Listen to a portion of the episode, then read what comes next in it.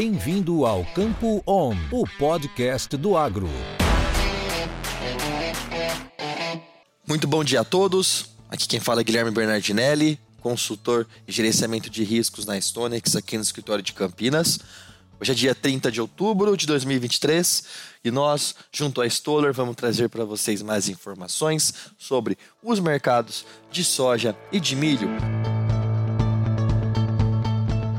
É, começando pela soja, falando das cotações lá em Chicago, a gente é, observou principalmente na última sexta-feira a soja devolver grande parte dos ganhos, né? O mercado valorizou até cerca de 20 pontos. É, não foi nenhum movimento, como a gente chegou a falar na semana passada, seguido pela questão do petróleo ou alguma questão é, muito mais representativa no mercado de oferta e demanda mundial, foi mais uma relação de preços com o complexo soja, falando então do farelo e do óleo de soja. Essa preocupação vem principalmente do mercado de farelo, sobretudo da Argentina, e essa preocupação vem desse início de safra que eles devem começar a, ter nessa próxima semana. Eles não começaram um plantio de soja ainda na Argentina.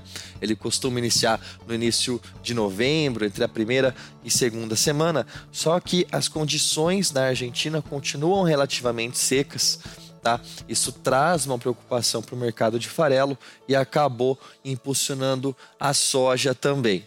Então, é, eventualmente a gente pode acabar observando esse tipo é, de comportamento e a gente observou uma leve relação dessa elevação dos preços né, com o mercado de milho lá em Chicago. Esses preços, digamos que eles respeitam né, uma relação entre um e outro, então dependendo do que dependendo da magnitude que a gente tiver de um movimento, né, por exemplo, uma alta muito forte da soja, também de todo o outro complexo, isso também pode acabar afetando outras commodities, né? Por isso que na, na última sexta-feira a gente também observou valorizações para o milho lá em Chicago.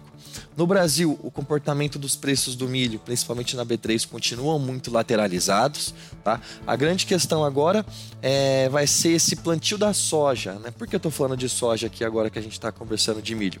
Porque é, o plantio da soja está ocorrendo é, de maneira relativamente atrasada em relação aos últimos anos, na maior parte dos estados, e isso pode trazer uma preocupação para a janela do milho safrinha, do milho segunda safra, que é o, a, maior safra de milho do Brasil. Tá? A gente não pode esquecer que essa é a safra mais volumosa. Então, se a gente tem um impacto no calendário da soja, isso pode acabar afetando o desenvolvimento do safrinha lá para frente. Agora, pensando em termos de precificação né, mundial, o mercado vai olhando cada vez mais para o Brasil, também para o restante aqui da América do Sul. E as chuvas agora do mês de novembro, se elas se confirmarem, podem continuar trazendo um viés de baixa para esses preços. Caso elas não se confirmem nas próximas semanas, a história já pode ser um pouco diferente. Na última sexta-feira, a Stonex divulgou o progresso de safra de soja no Brasil. A gente atingiu 43,2%. É um atraso de 7% em relação ao período, a, a, safra anterior, e a gente divulgou também o acompanhamento do plantio de milho verão no Brasil, principalmente na região sul e sudeste, já foi atingido pelo menos 43,3% de toda a área destinada à cultura de verão aqui no Brasil, enquanto que no ano passado esse progresso já era de 12,55,7%. É, hoje, às 9 horas da manhã, a gente vai ter a abertura do câmbio. Às 17 horas, vai ter mais um dado de progresso de safra nos Estados Unidos, né, da colheita. Eles já estão finalizando, por isso que ela já não traz mais tanto aquela pressão baixista ao mercado. Isso só abre mais espaço, na verdade, para possíveis mudanças nos valores de produtividade no próximo relatório do SDA, que vai ser divulgado no dia 8 de novembro. Tá bom, pessoal? Muito obrigado a todos e a gente se encontra na próxima semana com mais novidades. Grande abraço.